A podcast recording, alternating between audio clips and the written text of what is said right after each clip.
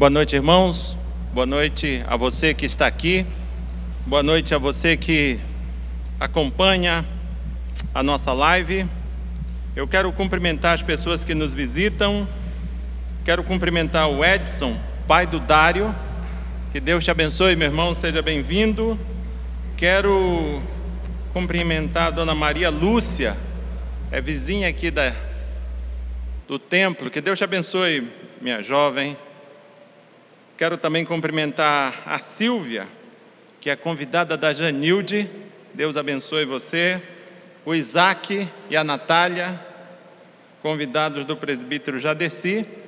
E também quero cumprimentar o filho do presbítero Arnão, o Tiago e a, e a esposa. Me perdoe que eu não estou. Mas da próxima vez, eu sei que você tem nome, é que eu não estou lembrando mesmo do nome. Que Deus abençoe a cada um de vocês que estão aqui nesse lugar, que Deus abençoe a cada um de vocês que são membros dessa igreja, que visitam essa igreja. Essa igreja já tem 88 anos. E você que só visita, que só namora com essa igreja, talvez seja na hora, esteja na hora de, de assumir um compromisso mais sério com essa igreja, não é verdade? Ela já tem 88 anos. Talvez você não precise esperar ela completar 100 anos para você ter um compromisso buscar ter compromisso com o Senhor Jesus Cristo através do ministério dessa igreja. Eu quero quero orar. Tradicionalmente no mês de maio nós oramos pelas nossas famílias, e eu quero orar pelas nossas famílias, quero orar pelos nossos casamentos, pelos nossos relacionamentos familiares, quero orar pelos nossos pelas nossas famílias. Oremos ao nosso Deus. Deus de graça, nós estamos em tua presença, como igreja, como corpo vivo do Senhor Jesus Cristo. Queremos te agradecer pelo privilégio que tu nos dá, o privilégio de dirigirmos as nossas orações a ti, o privilégio de podermos nos reunir em tua presença, o privilégio de poder adorar a ti, de ouvir a tua palavra, de entoar louvores a ti. Muito obrigado, são muitos os privilégios. Queremos, Deus, te agradecer pelo privilégio também de viver em família. Muito obrigado. Quero, meu Deus, clamar a Ti pela base das nossas famílias, pelo início das nossas famílias, que é o casamento.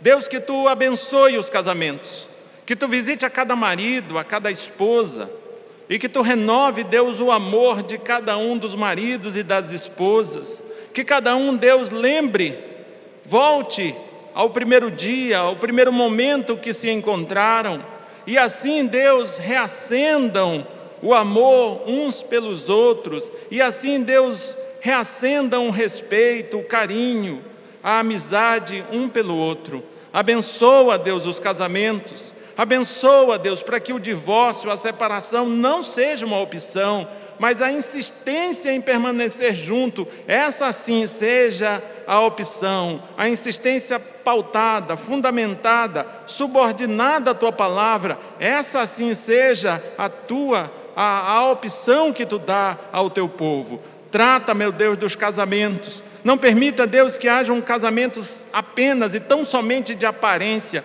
mas que sejam casamentos apresentáveis a Ti na sua integridade, na sua plenitude. Visita, Deus, aos homens e às mulheres e dá a eles, Deus, o incômodo para que eles tratem de seus casamentos, para que seja, para que esses casamentos sejam conforme a tua vontade, conforme o teu querer. Visita a nossa família, visita as famílias, visita aos pais, às mães, aos filhos, aos irmãos. Visita, Senhor Deus, essas famílias e faz, Deus, com que a tua graça e a tua misericórdia sejam vistos e manifestos nessas, nessas famílias. Toma, meu Deus, em tuas mãos as famílias do teu povo e as abençoa, em nome de Jesus Cristo. Amém e amém. Nós vamos abrir nossas Bíblias no livro de Provérbios, no capítulo 1, do verso 1 ao verso 7.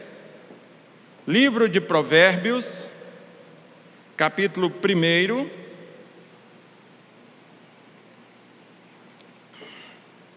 Do verso 1 ao verso 7.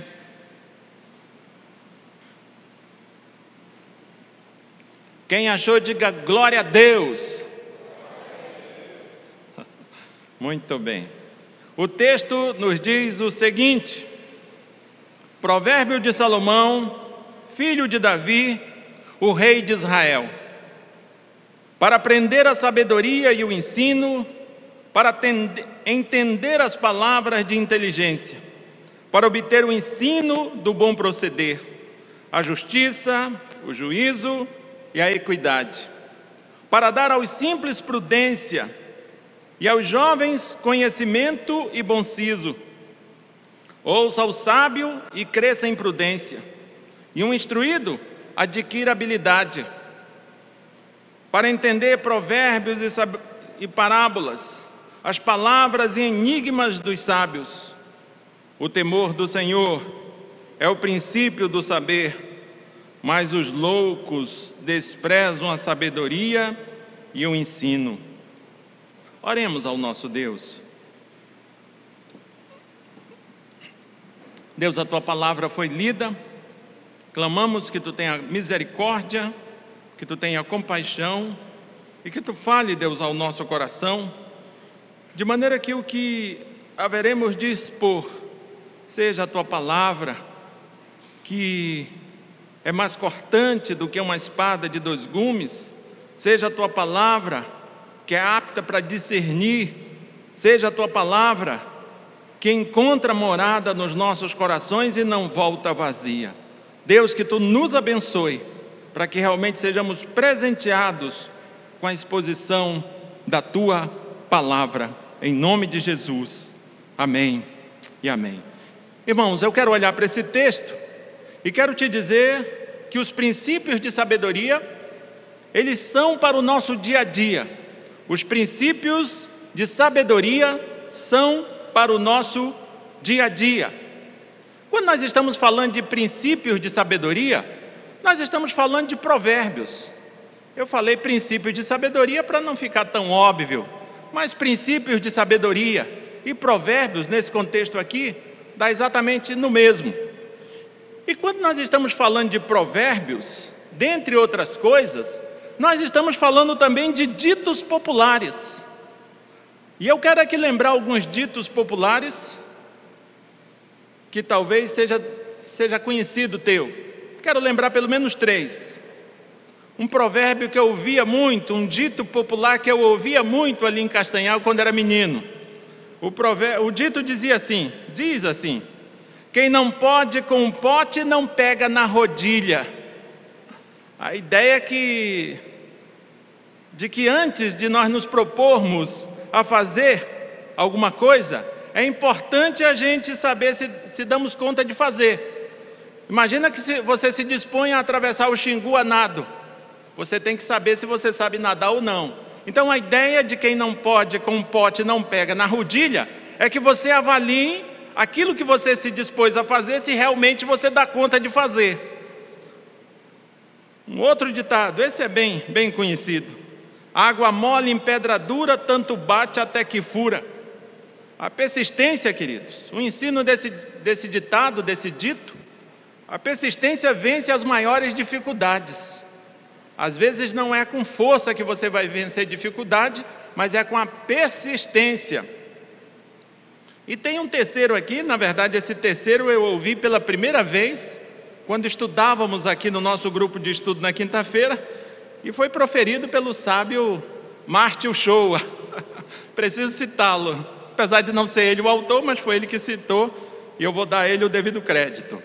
O Martin citou esse ditado, esse dito, e o dito é o seguinte: é bem engraçado.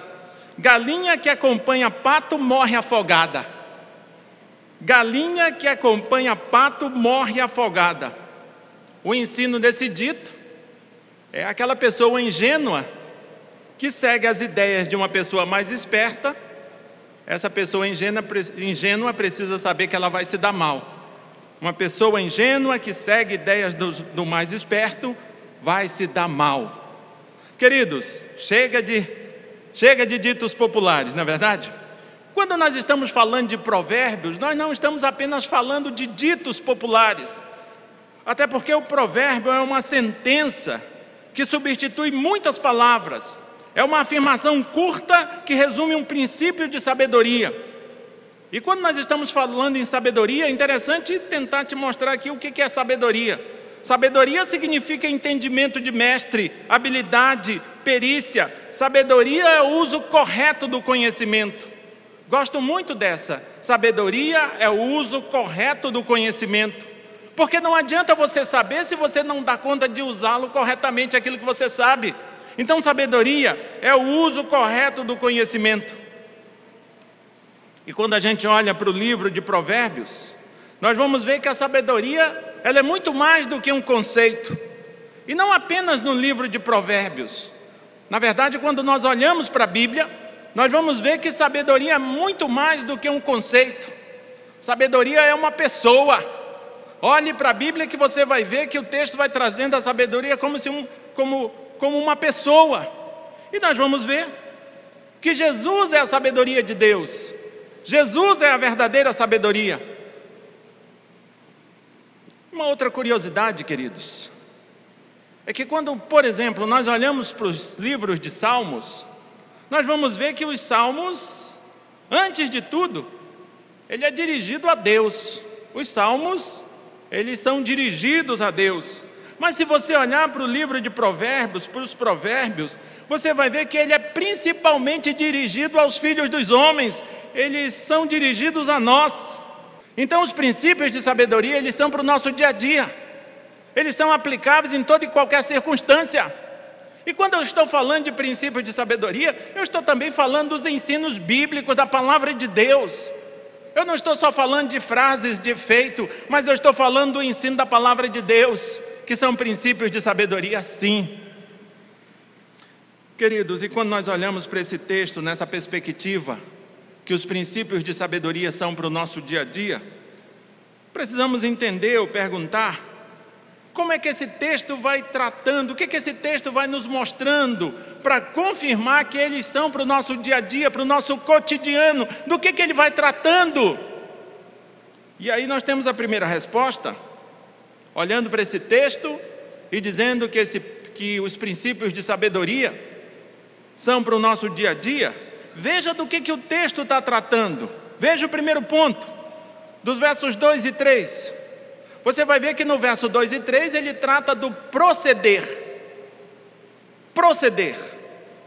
Proceder refere-se a comportamento e a modo de agir, e ao modo de agir. Nós que estamos vivos, nós temos que nos preocupar com o nosso proceder, porque nós não vivemos numa, na inércia, nós não vivemos na inação, nós temos um comportamento e nós temos um modo de agir.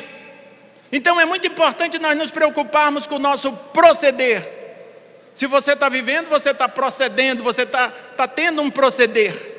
Então, quando nós olhamos para esse texto, olha, percebemos que ele está tratando do proceder a gente precisa entender que ele está falando do comportamento e do modo de agir. E também precisa ficar claro que o objetivo do conhecimento é a prática. Não adianta você conhecer, conhecer, conhecer e não aplicar o que você conhece. O objetivo do conhecimento é a prática. Por isso que o sábio Salomão, ele começa falando do proceder, comportamento e modo de agir. E veja, quando ele está falando de proceder, ele pauta esse proceder em três coisas bem interessantes. Olhe para o texto que você vai encontrá-las. Ele fala de justiça, juízo e equidade. Como equidade não é uma palavra assim muito usual, eu vou substituir equidade por imparcialidade. Então ele usa justiça, juízo e imparcialidade, quando ele está falando do proceder. E o que é justiça? Eu não sou doutor em direito, eu não sou um operador do direito, mas eu posso te dar uma definição de justiça que um teólogo daria. Justiça é fazer o que é certo diante de Deus. Sem juridiquês, justiça é fazer o que é certo diante de Deus. Você lembra de um, de um povo que fazia o que era certo, mas não diante de Deus? se acostumaram a fazer o que era certo somente diante das pessoas. Eu estou falando dos fariseus. E dá para a gente perceber isso quando Jesus está ali no Sermão do Monte. De manhã eu até lembrava dessa frase que eu vou repetir.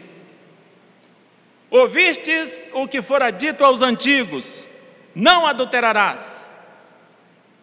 Jesus completa e diz o seguinte: Eu, porém, vos digo: aquele que olhar para uma mulher com olhares impuros já pecou. Os fariseus eram bonitinhos na presença das pessoas, mas na presença de Deus eles estavam feios para burro, porque eles não estavam preocupados em fazer o que era certo diante de Deus. Então veja, quando estamos falando de justiça, nós estamos falando de fazer o que é certo diante de Deus. Tem coisas que é só você e Deus. Tem coisas que se você fizer você não vai preso. Tem coisas se você fizer você nem vai ser recriminado pelos teus amigos. Mas quando nós estamos falando de justiça, nós estamos falando de fazer o que é certo diante de Deus. E para lembrar de alguém que fez o que era certo diante de Deus, eu quero citar mais uma vez, mais uma vez porque eu citei de manhã. Quero citar José. José não aceitou a proposta indecorosa, imoral, indecente da esposa de Potifar por conta do temor que ele tinha a Deus. Neemias não aceitou ser corrupto por conta do temor que ele tinha a Deus. Então veja, fazer o que é justiça é fazer o que é certo diante de Deus. E aí, queridos, já que eu estou te dizendo que às vezes você fazer o errado na presença de Deus nem sempre te leva para a cadeia, nem sempre te faz responder um processo, eu preciso te perguntar: até que ponto você insiste em fazer o que é certo diante de Deus? Coloque-se no lugar de José. Ele não aceitou a proposta imoral, indecente, indecorosa da esposa de Potifar e foi parar em cana, na cadeia. Até que ponto você insiste em fazer o que é certo diante de Deus? Ah, eu insisto enquanto não me comprometer em nada. Eu vou fazendo enquanto isso não me traz problema nenhum. Hã? É muito importante pararmos e perguntarmos até que ponto eu, você, nós insistimos em fazer o que é certo diante de Deus, até que, até que, que ninguém me ameace. Queridos, Salomão usa três palavras: justiça. O segundo é, a segunda é juízo. E o que, que seria juízo? Juízo é julgamento feito de acordo com a vontade de Deus. É disso que ele está falando. Julgamento feito de acordo com a vontade de Deus. É mais ou menos o princípio está aqui. Amarás o teu próximo como a ti mesmo. O julgamento, o juiz, esse juiz que ele se refere, é o julgamento feito de acordo com a palavra de Deus. Isso implica dizer que você tem que amar o teu próximo como a si mesmo. E a pergunta, queridos: você julga os outros como gostaria de ser julgado? Quando você está falando mal dos outros, é assim que você fala mal de você. Quando você está pré-julgando aos outros, é assim que você se pré-julga.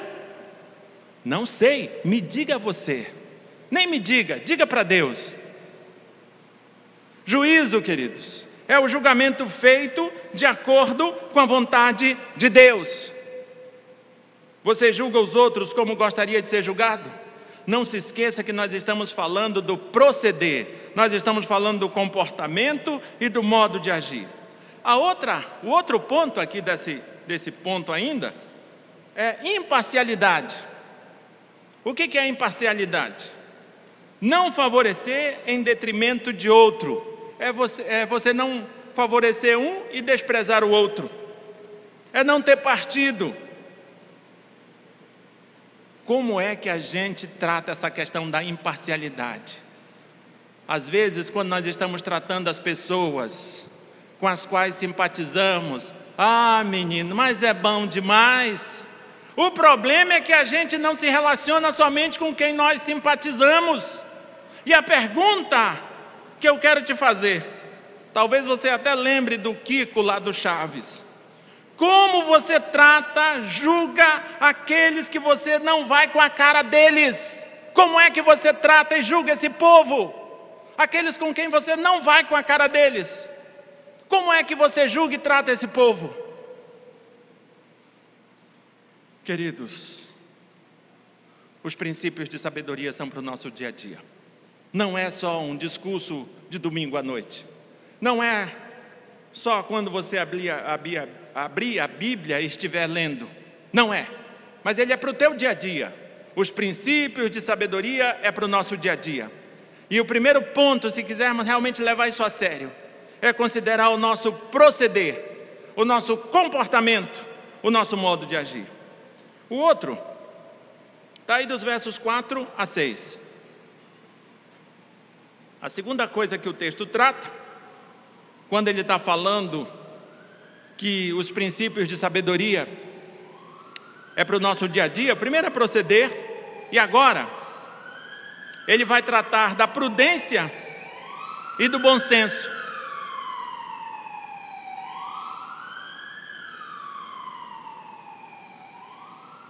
Tem que respeitar as ambulâncias, que eu já andei nelas algumas vezes, né? Agora ele trata da prudência e do bom senso. Veja que aqui, para tratar dessa prudência e desse bom senso, aqui dos versos 4 a 6, Salomão ele traz dois tipos de pessoas. Ele traz os simples e os jovens. Perceba que é isso que ele está fazendo aqui. Ele está tratando da prudência e do bom senso, e aí ele traz os simples e os jovens. Vamos tentar dizer quem são esses tipos de pessoas. Simples são pessoas com pouco conhecimento. É lógico que a definição de simples é muito mais abrangente do que isso. Mas, para nossa reflexão, aqui para o nosso, nosso entendimento, eu creio que essa dá. Simples, pessoas com pouco conhecimento não é humilde, porque às vezes nós temos mania de chamar pobre de humilde, e às vezes pobre não é sinônimo de humilde. Às vezes ter pouco dinheiro não quer dizer necessariamente que aquela pessoa é humilde. Às vezes ela tem pouco dinheiro e assim como que um, um rei na barriga é muito arrogante. Então simples não é sinônimo de pobre. Aqui simples são pessoas com pouco conhecimento. Eu creio que fica melhor entendido assim. Jovens são pessoas naturalmente afoitas, atirada, atiradas e às vezes, preste atenção, e às vezes sem maturidade suficiente para enfrentar os embates da vida. Nem sempre jovem é sinônimo de imaturidade, nem sempre. Às vezes existem jovens com muito mais maturidade do que pessoas idosas. Então, jovens necessariamente não é sinônimo de imaturidade. É por isso que eu disse às vezes. Então, jovens são pessoas naturalmente afoitas, atiradas e às vezes sem maturidade suficiente para entender ou enfrentar os embates da vida. E o que seria prudência? Prudência também tem uma definição bem ampla, mas eu não quero ficar nessa amplitude dessas definições. Eu quero te dizer uma mais prática, mais objetiva. Prudência é não se deixar levar somente pelas aparências. Imagina que você está andando aí pela, pela Transamazônica, o teu carro furou o pneu e enquanto você espera o socorro, você encontra um lindo gatinho. E você acha ele lindo, esse gatinho. Só que esse gatinho é um filhote de uma onça. Você leva ele para casa daqui a dois anos. Esse lindo gatinho te come. Então, prudência é não se deixar levar somente pelas aparências, é você considerar as consequências daquilo que você está fazendo, é você ver um pouco além. Prudência, não se deixar levar somente pelas aparências. Bom senso, equilíbrio nas decisões ou nos julgamentos em cada situação que se apresenta. Equilíbrio na hora de julgar, na hora de tomar uma decisão, em cada situação. E se apresenta. Queridos, se nós formos sinceros e olharmos assim para as características das pessoas simples, desses simples e desses jovens, nós vamos ver que, em certos sentidos, essas características estão em todos nós. Todos nós, em algum sentido, somos imprudentes. Todos nós, em algum sentido, corremos o risco de levar um filhote de onça para casa, simplesmente porque achamos lindo. Todos nós, em algum sentido, somos imprudentes. E todos nós, em algum sentido, somos afoitos, atirados e imaturos. Então eu digo para você que, em algum sentido, em algum momento, todos nós somos simples e jovens. Simples no sentido de ser imprudente, jovens no sentido de ser afoito, atirado e imaturo. Todos nós, em algum momento, somos. É só você ser sincero com você mesmo que você vai ver em alguma circunstância que você foi imprudente. E talvez foi num pacote só. Talvez você deu conta de ser imprudente, afoito, atirado imaturo de uma vez só. Talvez não tenha sido nem na sequência. E talvez você não tenha 18 anos. Talvez você já tenha 50 e poucos anos. Talvez. Então veja, essas características dos simples e dos jovens, elas estão em certo sentido em todos nós. Por isso, queridos, todos nós, não são só os simples e os jovens, porque talvez você diga, ah, eu não sou simples, não sou simples, ah, eu não sou jovem, então eu não preciso nem de prudência e nem de bom senso. Mas eu quero te dizer que se você pensar assim, você está redondamente enganado, porque todos nós precisamos de prudência e bom senso, em todo e qualquer momento. E você vai ver qual é a solução que Salomão dá para que a gente tenha prudência e bom senso. Ele não manda você se matricular em Harvard, ele não faz isso. Olha só o que ele diz: ouça! Você não precisa mudar para uma grande capital e fazer um MBA, um, um pós-doutorado, um mestrado. Não precisa, se quiser, tudo bem, pode ir. Mas não é disso que ele está falando. Ele está dizendo uma coisa muito simples que todo mundo dá conta de fazer. Ouça! Veja se não é isso que está dizendo aí dos versos 4 a 6. Veja se o resumo não é isso. O pontapé inicial não é isto. Ouça! Nós precisamos ouvir. Aí nós temos um problema, porque temos muita dificuldade de ouvir. Vocês sabiam que eu tenho dificuldade de ouvir?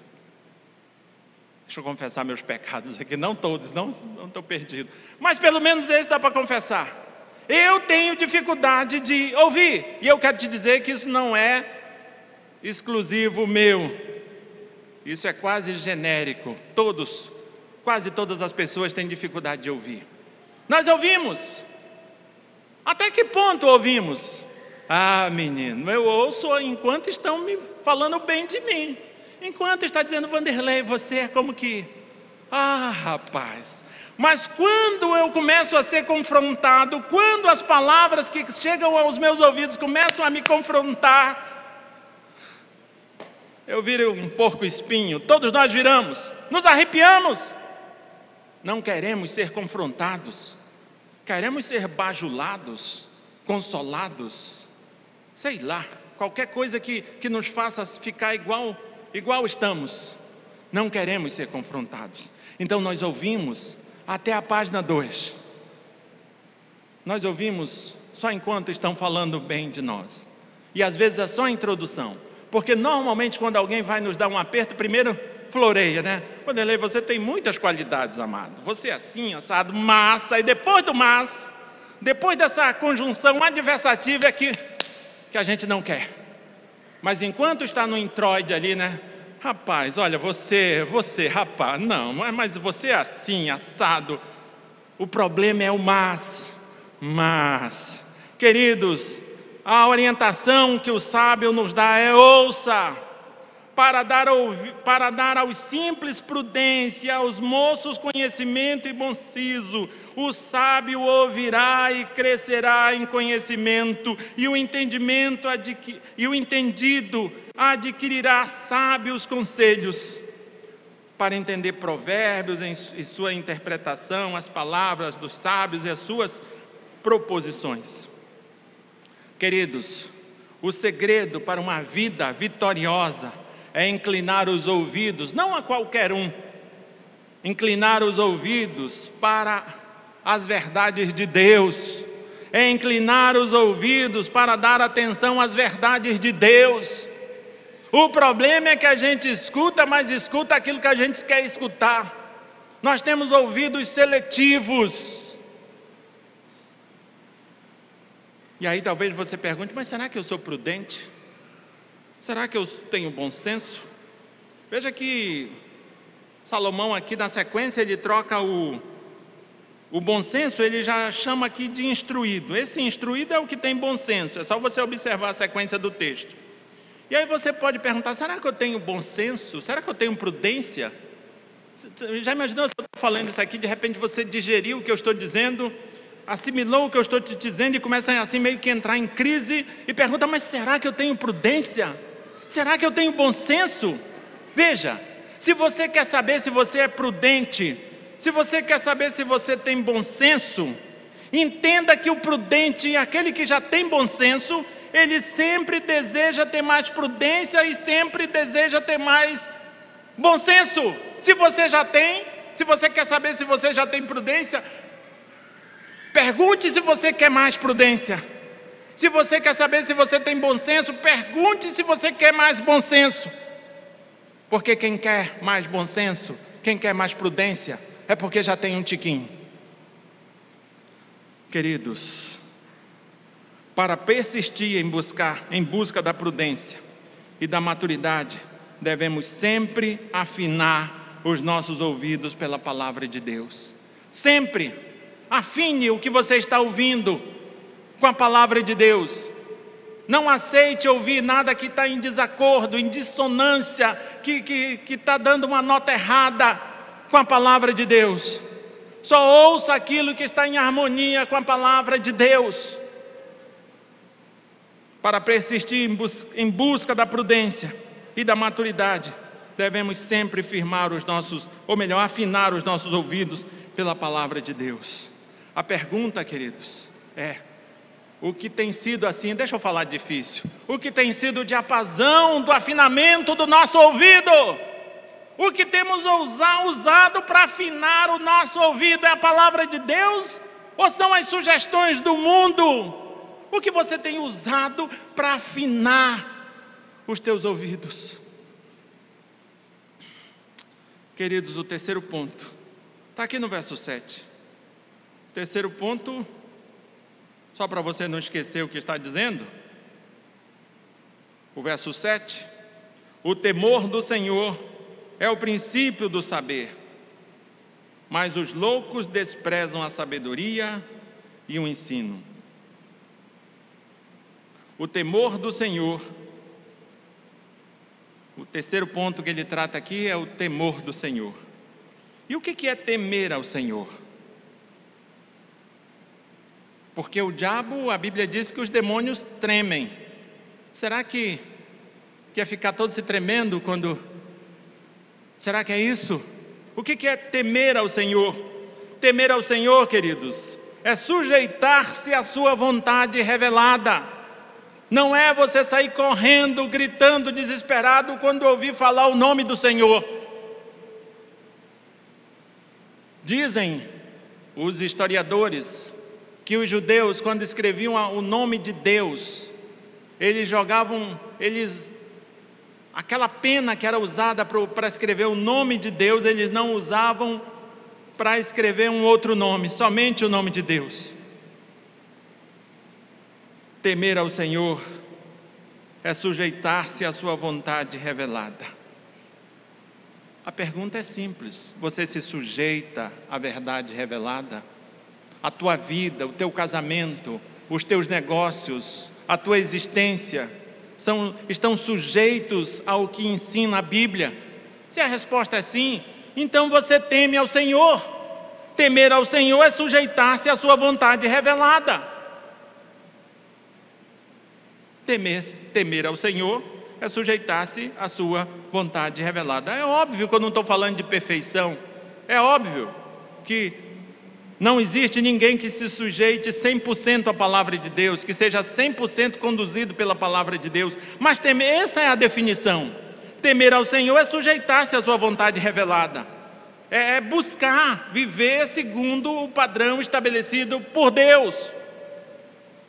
Veja que aqui mais uma vez, Salomão traz dois tipos de pessoas: sábios e loucos. Na verdade, eu digo para você que só existe dois tipos de gente se a gente considerar o que ele está dizendo aqui.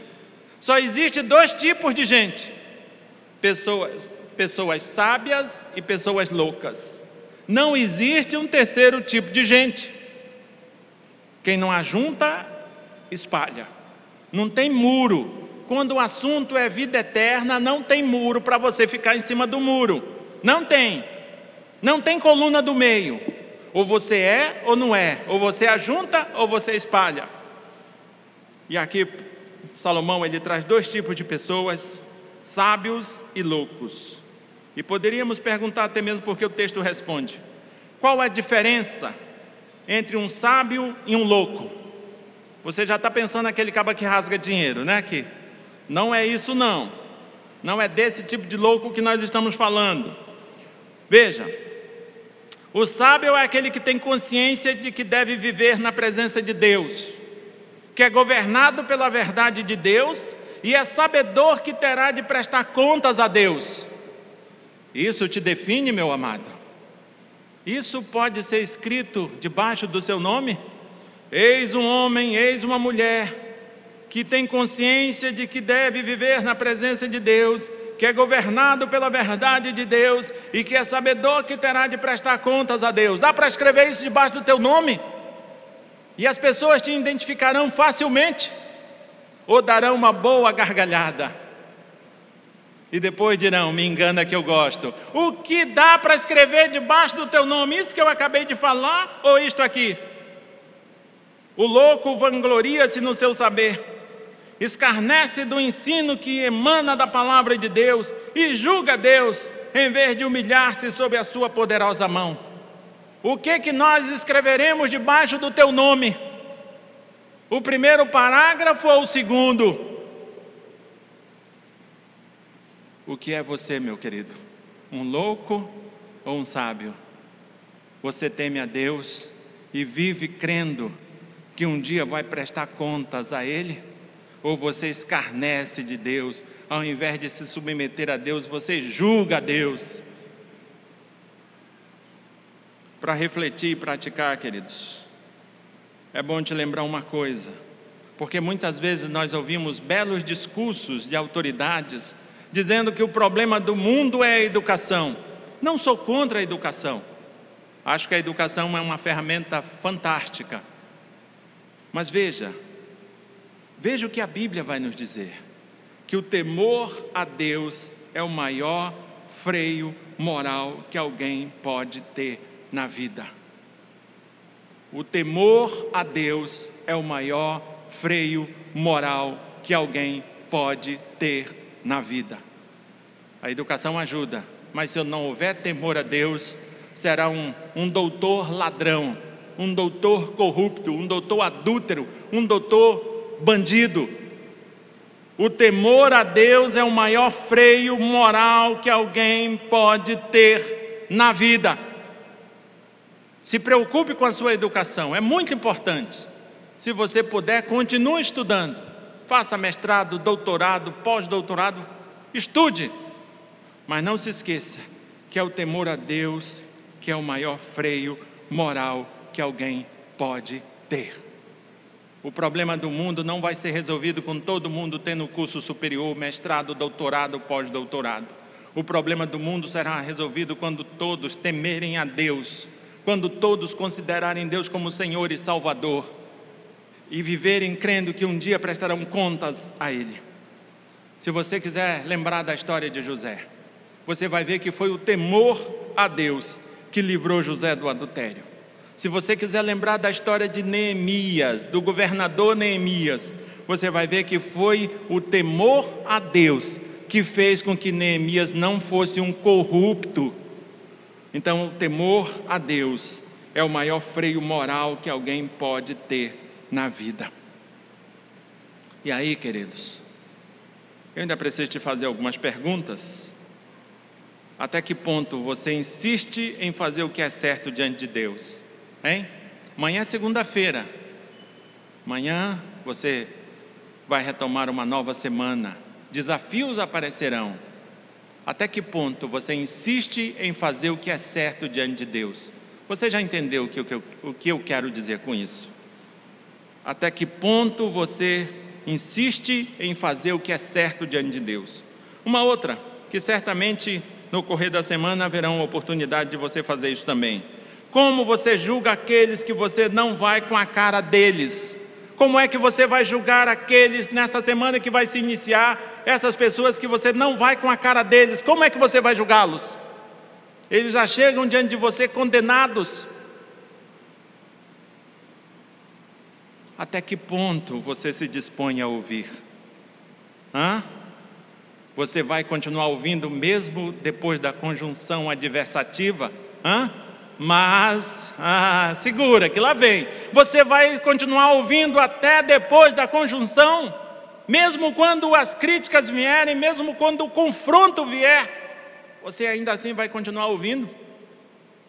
Até que ponto você se dispõe a ouvir? Irmãos, eu sei que a gente vive num mundo repleto de tecnologia. Basta você assistir. Esses dias a gente assistiu um filme que foi, acho que foi filmado em 2010. Já há uma diferença tremenda em 10 anos. Quanto conforto nós já temos. Nós vivemos num mundo mergulhado na tecnologia, sustentado pela tecnologia. Mas eu quero te dizer uma coisa que vai na contramão. Alheio a Deus não há sabedoria. Alheio a Deus não há moralidade alheio a Deus, não há nem vida. É só um, um arremedo de vida que temos. Que o Senhor tenha misericórdia de nós em nome de Jesus Cristo. E que você se lembre que se você ouve a palavra de Deus, não é simplesmente para você depois julgar se o sermão foi bom ou ruim, teve erros ou aqueles acertos. Não é só para isso. Pode ser para isso também mas é para você aplicar o que você aprendeu no teu dia a dia. É para você levar para o teu dia a dia o que você aprendeu. Que o Deus Todo-Poderoso tenha misericórdia de todos nós e nos faça aplicar a palavra dele ao nosso cotidiano, ao nosso modo de viver. Fiquemos em pé e oremos ao nosso Deus.